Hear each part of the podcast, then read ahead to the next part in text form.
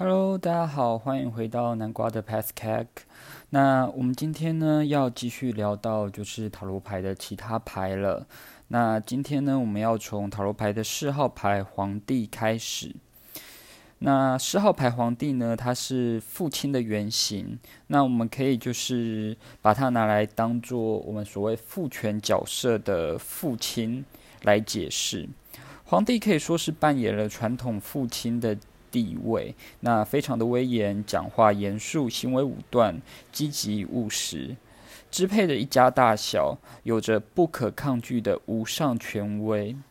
那这个部分呢，会让我想到那一种就是比较威权、比较威严的感觉。在过去呢，其实南瓜小时候，我的父亲也是属于那种就是，哎，你说一，他说一，你不可以说二的那种。对，那虽然在我后面的学习中，因为我就是在求学过程中，我选择住宿学校，所以我国中的时候就算离家了。那离开家里之后呢，就是父母比较管不到我，然后我们学校又采用比较新式的方式，因为都是学年轻的老师嘛。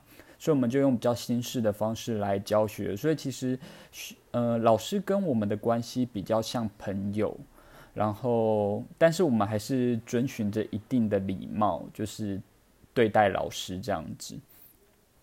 所以其实，嗯，对于所谓的无上的权威，我自己是还蛮反感的。但是这张牌呢，它拿来说到无上的权威，却是非常好的，因为它就是说一不可以说二的状况。那在许多人的就是关系中呢，如果这段关系的某一方变成了无上的权威。那我会认为这段关系是没有互动的。那当然，除非他的互动就是，诶，我希望你拥有无上权威。但是我相信，所谓的爱情关系并不是这个样子的。好，那通常呢，这张牌也会代表正直、实际、公平。这是一张维持秩序、组织的人。皇帝这张牌的课题呢，它包括了学习领导力、获得尊重、维持自律。富有意志力这几个特点，那他一手就是我们看到他的牌面，他一只手抱着地球，或者有一些牌他是抱着象征权力的那个嗯宝物、皇权、圣权之类的。那另外一只手就是拿着权杖，这也说明了皇帝他手中掌握了绝对权力。那皇帝呢？他会有旺盛、旺盛的支配欲与领导欲，充分的展现了自己非常有自信、难以撼动的优越感。皇帝通常也代表着比自己地位高的男性。那这里的地位是一个放泛称哦。对，就是它不是指说是绝对的地位，它可能是指相对的地位。再来还有就是广泛的有地位的人，比如说法官、律师、警察、老板、校长、老师等等。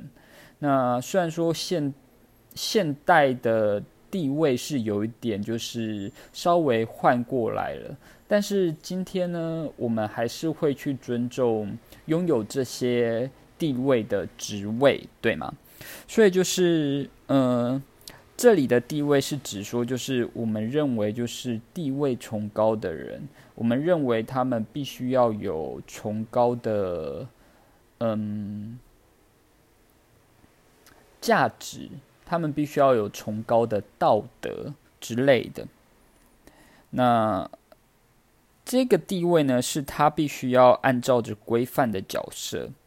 那另外一种角色呢，我们会拿来跟年龄做比较，比如说就是他的年纪比较大之类的。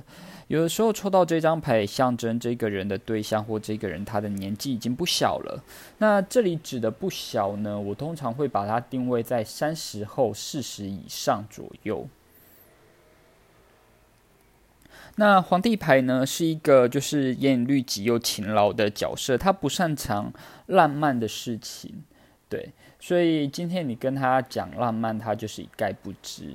那这个部分呢，会让我想到就是，嗯，在卢恩符文里面的神话里面讲到索尔，索尔是一个在工作上非常勤劳、非常厉害，但是一讲到爱情就一窍不通的男人。对，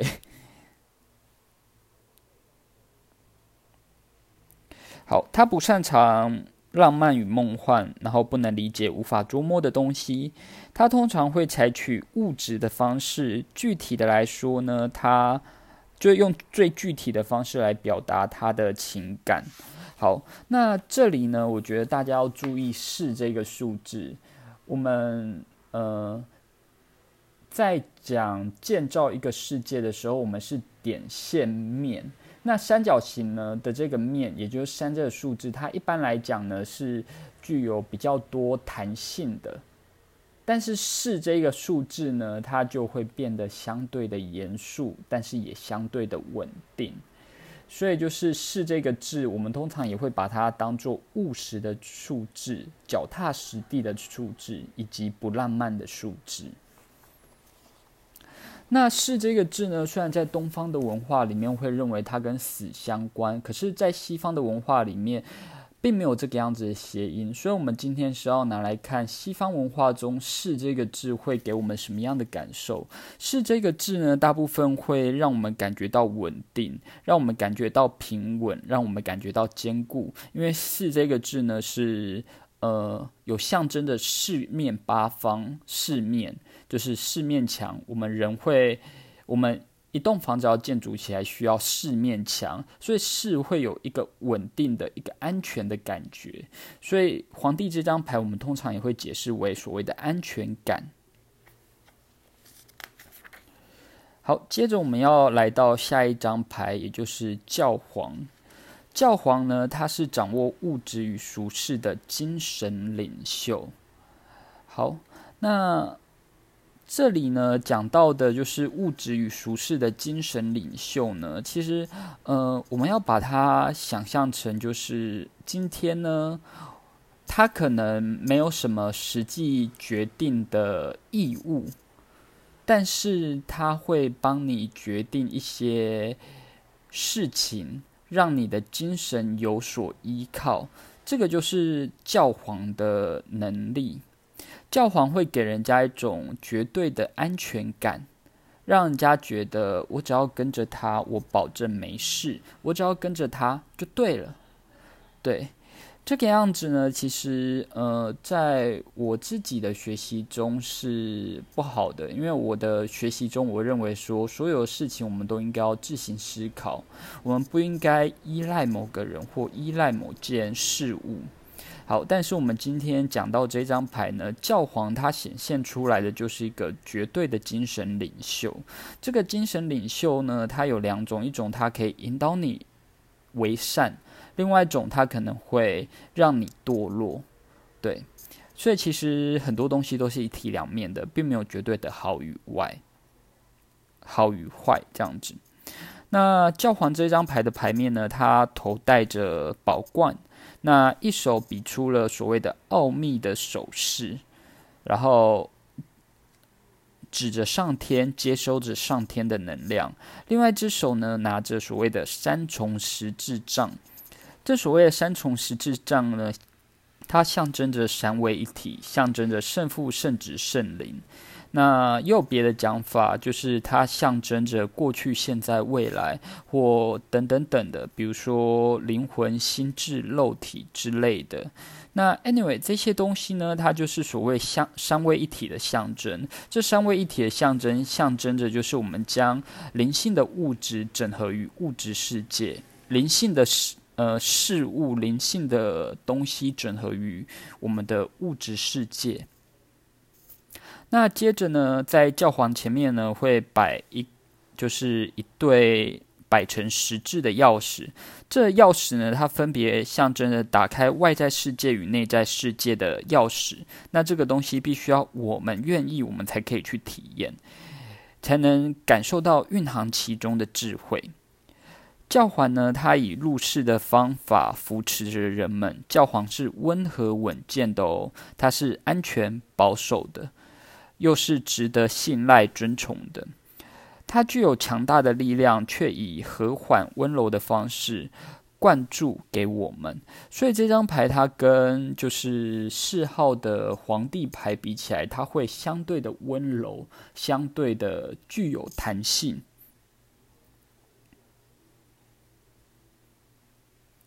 好，那在教皇后面呢，它也是有两个石柱，也是带有选择的意味。拿到教皇这张牌呢，它提醒我们要做出改变，要独立思考。对，因为当这张牌出现的时候，代表着，诶，我们可能都被引导着去思考别的事情，我们还不懂得独立思考。那或许有更好的选择，所以呢，就是当这张牌出现的时候，它也在告诉我们，诶。或许我们有更好的选择哦，你一定要这么想吗？或者你可以做做别的方式，屈服目前的状况，或人家说什么就是什么，或是遵从人家的想法去做。当教皇这张牌的时候出现的时候，可能在提醒我们：哎，我们有这个样子的状况哦，你或许应该要注意一下了。教皇这张牌呢，在我自己占卜的意义中，尤其是在爱情的里面，它有男同性恋的意识，所以相对的，就是呃，女祭司这张牌，它也相对的，有的时候会出现女性与女性之间的恋情，但不一定是指女同性恋。所以，就是教皇这张牌，有的时候也是指男性与男性的恋情，但不一定是指同性恋的意识。那虽然说在自己的占卜经验中还蛮常出现，就是诶有这张牌出现，然后代表对方可能是同性恋，或对方对女生没有兴趣，或对这个人没有兴趣之类的。教皇这张牌呢，它也是一张阳性蛮多的牌，但是相对于皇帝这张牌，其实教皇它温和非常的多。但是，如果我们再拿来比较，嗯，三号牌跟二号牌的话，其实教皇这一张牌还是相对的刚硬一点。因为女祭司呢，她是你来询问我，我引导你去做出你该做的决定；但教皇这张牌是我帮你判断，我帮你做决定。所以其实还是不一样的哦。所以你在占卜的时候，如果抽到教皇这张牌，你不妨停下来多想一下，诶。谁帮我做了这样子的决定？谁让我做了这个样子的决定哦？好，那结束单人单角色的牌呢？我们接下来要来到了就是六号牌恋人。那恋人这张牌呢，最直接的代表了爱情与婚姻，互相忠诚且真实的两性生命。那注意哦，这里有强调所谓的两性生命哦，也就代表说，其实恋人这张牌它强调是阴性与阳性的结合。那在他们的上方呢，有一个天使，天使呢是呃大天使加百列。那大天使加百列，它象征着婚姻的纯洁与爱情的美好。那他张开着双臂，祝福着下方的男女，但是男女都逃不过就是天生性的驱使，所以在这张牌里面呢，你会看到就是呃上面有画一棵苹果树，然后有一个就是嗯有一条蛇，就是象征伊甸园里面的蛇，就是诱惑着嗯亚当与夏娃就是吃下苹果。也象征着就是人类无法逃离性的诱惑，这样子。那火焰呢，有时候也会象征说这两个人的欲火，但是呢，这这两个人他们的结合是受到天使祝福的，所以他们是纯洁的，是美好的。所以它象征着人类原本的爱是永远青春、纯洁、天真、无染的，但是善与恶的单枚，善与恶的单枚苹果也代表着就是世俗的欲望的蛇，就在旁边不断的侵蚀着我们的身心灵。在爱情的世界里，容不下第三者，所以中间呢，它有个天使或丘比特的存在。那恋人这张牌呢，它也是跟双子座有代表的牌，也是感性强过理性的一张牌。对于双子座的人来说，可能每个选择都是很美好、很诱人的，该怎么选择呢？那抽到恋人这张牌啊，他如果询问的事情与爱情无关，那就是在暗示着就是两性关系。然后，如果说这两性关系是和谐的关系良好，也适用于所谓的就是友情啊、伙伴啊、合作关系。那有的时候这张牌它出现也会出现在就是事业上的合作。通常出现在事业上的合作，代表说你们的合作是美好的，是满足的，就是互相可以满足彼此的需求。但是如果相对的你在合作关系，如果抽到的是别张牌，你可能要重新审视一下你们合作的内容，你的需求是什么，对方的需求是什么，以及彼此可以得到什么，下去做一些考虑。或许，或许。彼此有不一样的见解，彼此有不一样的想法，也甚至有可能会出现一张牌告诉你：“诶，对方心怀鬼胎之类的。”这部分呢，我们可以稍微去想一下。那我刚刚讲到这里呢，都还是在讲正位的牌意哦，所以就是不代表它逆位就是这样子解释的。OK，那接着我们来看下一张牌，也就是七号牌战车。战车这张牌呢，它是一个人驾着战车，在前方呢可能会有马，可能会有呃埃及的人面狮身，可能会有任何的动物快速的前进。在后方呢，分别是另外两座不一样的城池，也象征着就是呃两国之间的对抗，阴与阳的对抗或阴与阳的合作之类的。呃，在七号战车牌呢，里面会有一个身穿盔甲的男人，手持着权杖，代表着就是鞭策与指挥，以及驾驶着拥有这样子，就是他驾驶着这个样子的权势。那战车这张牌呢，它前面一定会有拉着他的黑牌两匹猛兽。对，讲猛兽是因为它这里不一定是马，不一定是任何动物，但是它这里都会是快速前进的动物。因为战车这张牌，它其实也象征着快速前进。那我手边的牌，他们是画埃及的人面狮身像，那有一些他们也会直接用艾芬克斯神兽啊、狮子啊、豹啊、马啊之类的动物。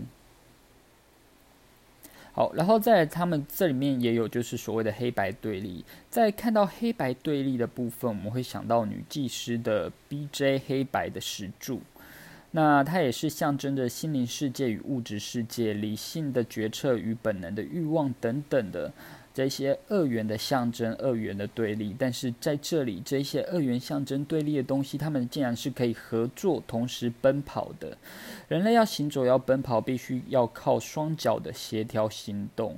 所以，这两批野兽该如何前进？该用怎么样的速度前进？并且应该要如何朝着明确的目标前进？责任并不在这两只野兽，责任在这个驾驶的人。也就是说，抽到这张牌的时候，我们必须要专注于你想要什么。这个受占卜的人他想要什么？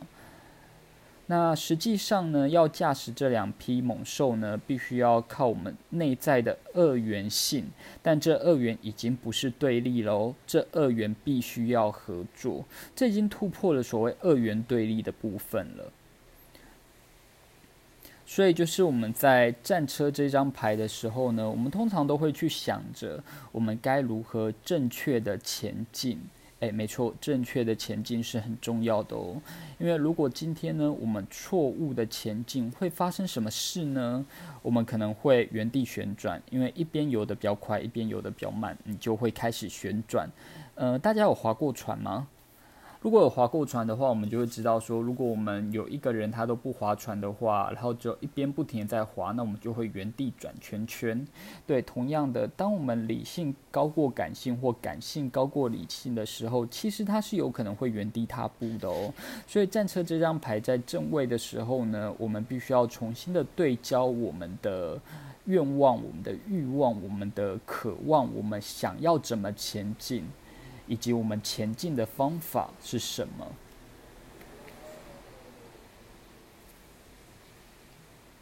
好，接着我们来到八号牌的力量。力量这张牌呢，它是以柔克刚的最佳代表哦。我们看一下牌面，大多数的牌面都是一个美丽的女性，她在驯服一个猛兽。通常呢，就是这个女性她寸手无铁，那可能穿着白色的袍子，可能穿着美丽的衣服，她甚至用手扒开了狮子的血盆大口，但是狮子看起来呢，却完全的臣服于她。这象征着就是阴性力量可以用来调和阳性力量，以精神力可以战胜可以战胜物质的恐惧与物质的诱惑。以柔克刚的角色可以战胜暴力的手段。那我们会发现很多牌呢，它都会在就是上方呢出现就是类似魔术师的无限符号，也象征着它拥有来自更高次元的能力与能量。那在这里呢，我的这副牌呢，它里面是带着花环。那这里呢，花环有可能象征着所谓胜利的桂冠，所以在嗯力量这张牌的出现呢，象征我们驯服了我们的原始本能、我们的原始欲望、顽固不灵的很多事物。狮子是存在于女女人的内心，也是每个人的内心，都会借由狮子的影像来象征，就是我们的。可能焦躁不安啊，可能我们的躁动，可能我们内在的欲望、我们的渴望、我们的兽性之类的。得到力量这张牌呢，表示我们具备了勇气与力量去处理这件事情。或许这件事本能呢是足以克服的，但不代表它没有危险性。但是我们可以做到。比我们想象中更强大的部分，在爱情上呢，我觉得我很喜欢把这张牌拿来对比，就是嗯，皇帝牌，因为皇帝他就是绝对的狮子，绝对的权利，但是在力量这张牌呢，他却完全的就是克服了所谓的兽性，让兽性遵循着理性温驯的前进。不会过度的前，就不会过度的暴走，也不会过度的让人家感觉到说，哎，就是阻碍无法前进之类的，等等等的。